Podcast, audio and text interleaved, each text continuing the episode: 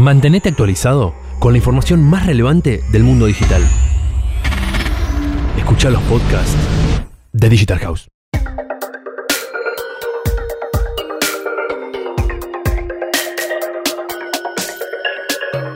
Bienvenidos al nuevo podcast de Digital House. Hoy vamos a estar hablando de Facebook orgánico y de cómo las marcas podrían hacer para trabajar mejor sus estrategias en redes sociales, específicamente en Facebook.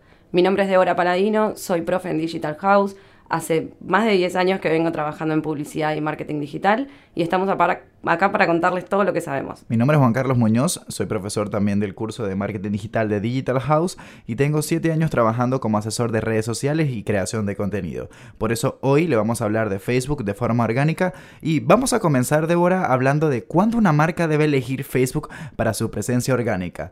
Yo creo que también va a depender mucho de qué formatos de contenido quiere trabajar.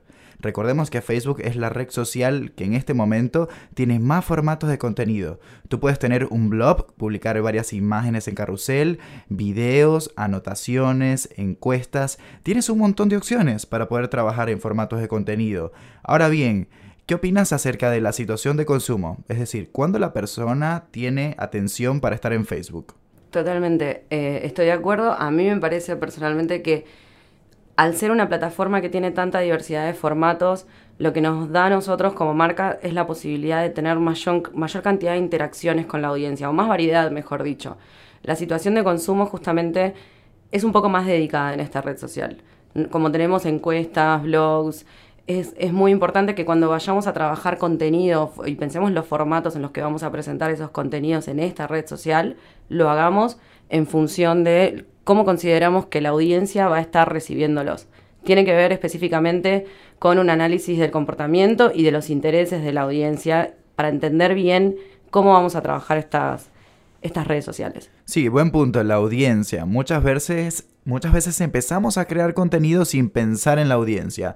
Empezamos a pensar cómo vamos a diseñar, con qué programa vamos a trabajar, pero realmente nunca empezamos como primer factor a pensar en la audiencia. Es allí cuando tenemos que pensar ¿Qué tiene esa audiencia? ¿Qué hace esa audiencia? ¿De dónde es esa audiencia? Y en este primer punto creo que es ideal tocar eh, los factores demográficos de la audiencia, su nivel socioeconómico, dónde vive, porque no es lo mismo que alguien consuma contenido en Capital que en Mendoza o en Córdoba.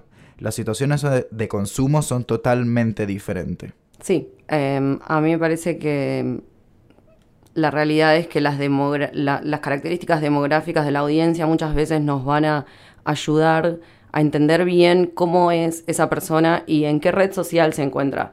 La selección de Facebook como red social específicamente, cuando la vamos a, incluir en nuestro plan de comunicación, tenemos que saber si nuestra audiencia está en, ese, en esa red social.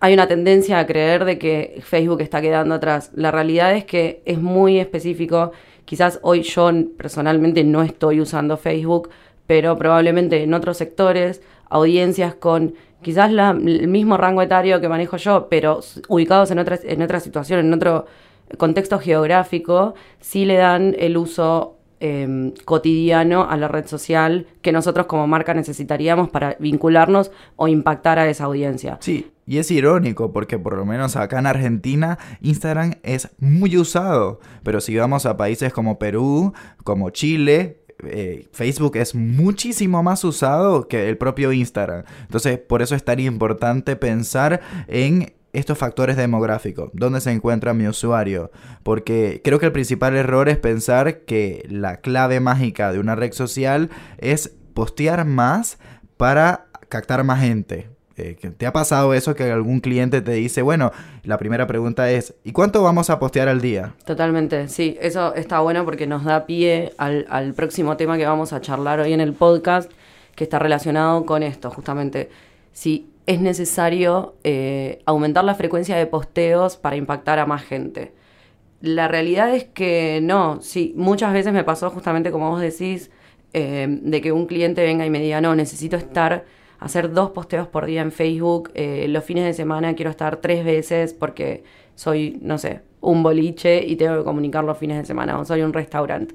La realidad es que en redes sociales no es tan relevante para la, ni para la audiencia ni para la red social la frecuencia de posteo, sino que toman en cuenta otras cuestiones en, en relación al posteo y a la interacción de la audiencia con nuestra página en sí. Sí, nosotros podemos ver que a veces te aparecen publicaciones de hace tres días, pero tienes tan buen enganche con esa página o cuenta que te lo muestra el algoritmo tres, días después de que la persona lo publicó. Y ahí es cuando comenzamos a hablar de lo que es el algoritmo. Eh, ¿Qué es el algoritmo? Bueno, es un conjunto de patrones y de programas, por así decirlo, que se encarga de ver qué le interesa al usuario, qué le convendría al usuario ver en ese momento, asociar contenido que le gusta al usuario. Esto todo enfocado en que el usuario siempre reciba contenido de calidad. Ahora bien, ¿cómo le caemos bien al algoritmo? Eh, tenemos que tener una frecuencia de posteo estable. Es decir, no es demandante postear todo, eh, todo el día pero sí sería ideal postear con continuidad, que la persona siempre esté al tanto de tus publicaciones y qué está pasando con tu marca. Adicionalmente a ello, la interacción es muy importante. Si una persona tiene enganche con tu cuenta, te pregunta cosas y siempre participa, debería ser eh, recíproca esa acción. Y eso es lo que te va a otorgar relevancia dentro de la red social. Facebook es una red social que eh, dentro de todas las que existen, a pesar de que se escucha mucho el algoritmo de Instagram, el algoritmo de Facebook es mucho más complicado porque mide mucho más la interacción entre amigos y familia que entre empresas. Y ahí es cuando entran en juego las interacciones sociales significativas. Exacto. Para, hacer un, resumen antes de, charlar sobre lo que son específicamente las interacciones sociales significativas, em, y, bajando un poco más al español, al, idioma humano, a qué se refiere todo esto del algoritmo y estos software que, que hacen optimizaciones automatizadas de cómo mostrar la información a la audiencia.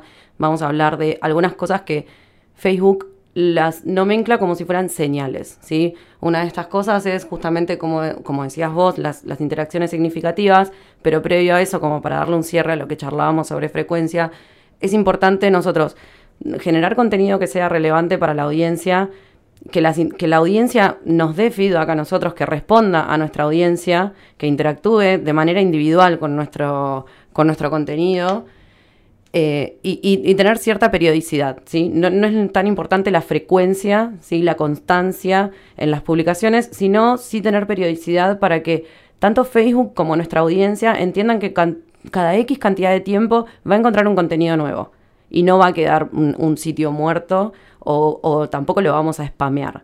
Que la, que, la, que la, audiencia entienda con la periodicidad con la que nosotros vamos a hacer nuestros posteos para educarla, ¿sí?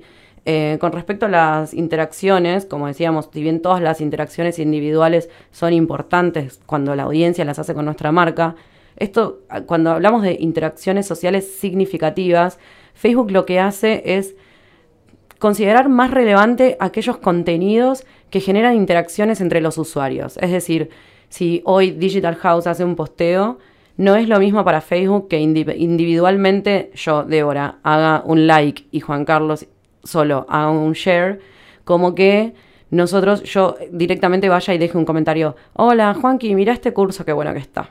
Mirate, mirate esto, o mira qué buen contenido, mira esto que, que el otro día estuvimos hablando.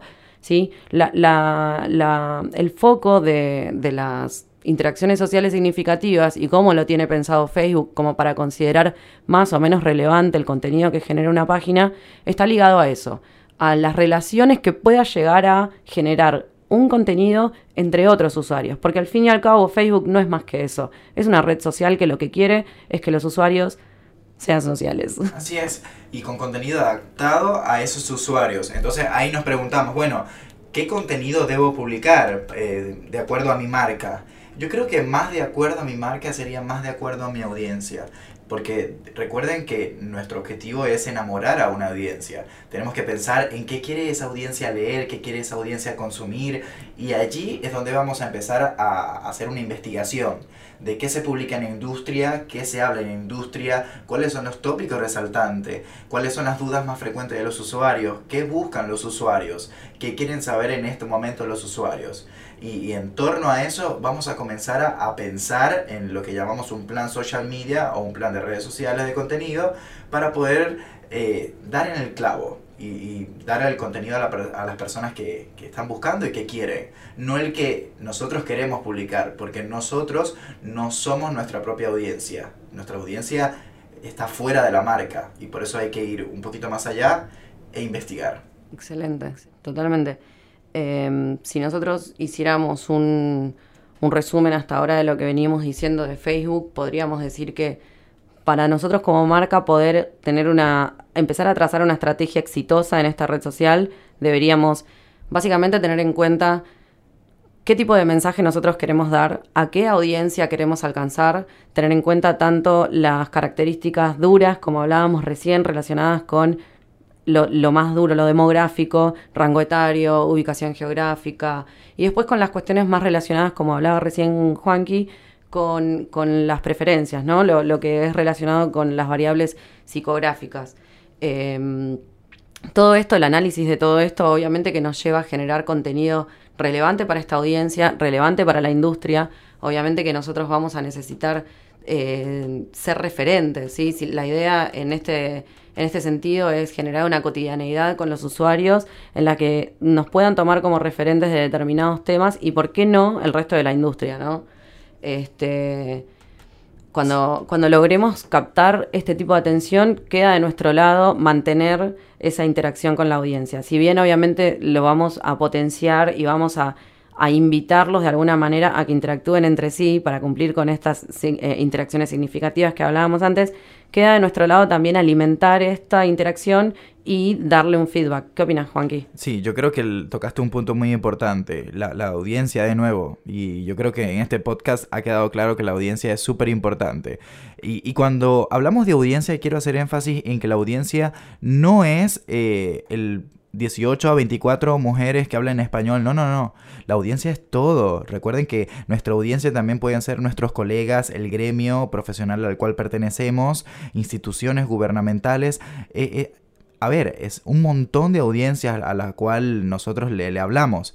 Eh, podemos ver marcas como Netflix y NTV que entre ellas se comentan y se comparten contenido, interactúan. Eh, eso también es una audiencia, eh, calar entre el gremio, entre la industria y ser tan pero tan exitoso que podamos crear interacciones entre otras marcas.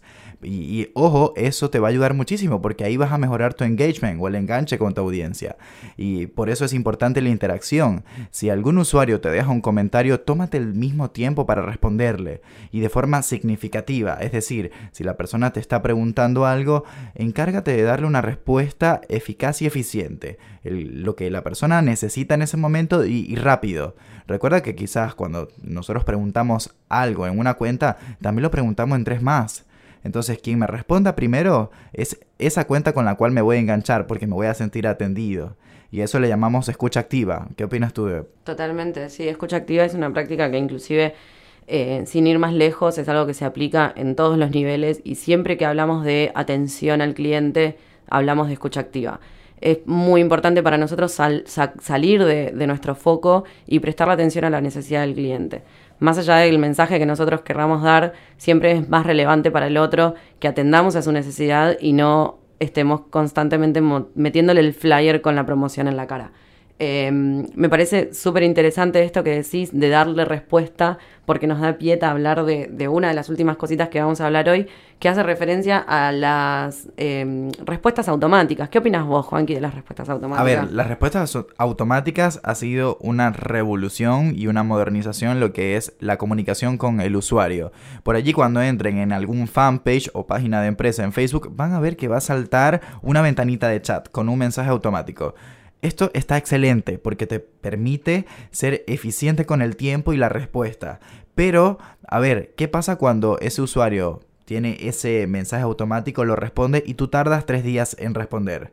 Ahí no estás siendo nada eficiente y eh, es la de desventaja de esto automático. Si no tiene eh, la mano humana supervisando y haciendo ese seguimiento, va a fracasar porque de nada te sirve tener una herramienta muy moderna si tú como marca y la filosofía de la marca no se ha modernizado. Y eso también da pie para la planificación de contenido. Y la planificación creo que en general, si bien es importante planificar el contenido como lo hemos venido hablando, dependiendo del formato, de la audiencia, de la industria o la personalidad de la marca, también es importante planificar todos los procesos de la marca. Si yo no voy a, yo no voy a estar respondiendo mensajes durante la noche, dejo un mensaje automático, pero a la mañana siguiente voy enseguida a responderlos para que la audiencia se sienta atendida. Eh, volvemos a lo mismo, cuando yo consulto algo, un precio o un producto en algún lado, lo hice en tres más. Y quien me responda primero es quien se lleva eh, mi venta. Y eh, de eso se trata el seguimiento. Totalmente.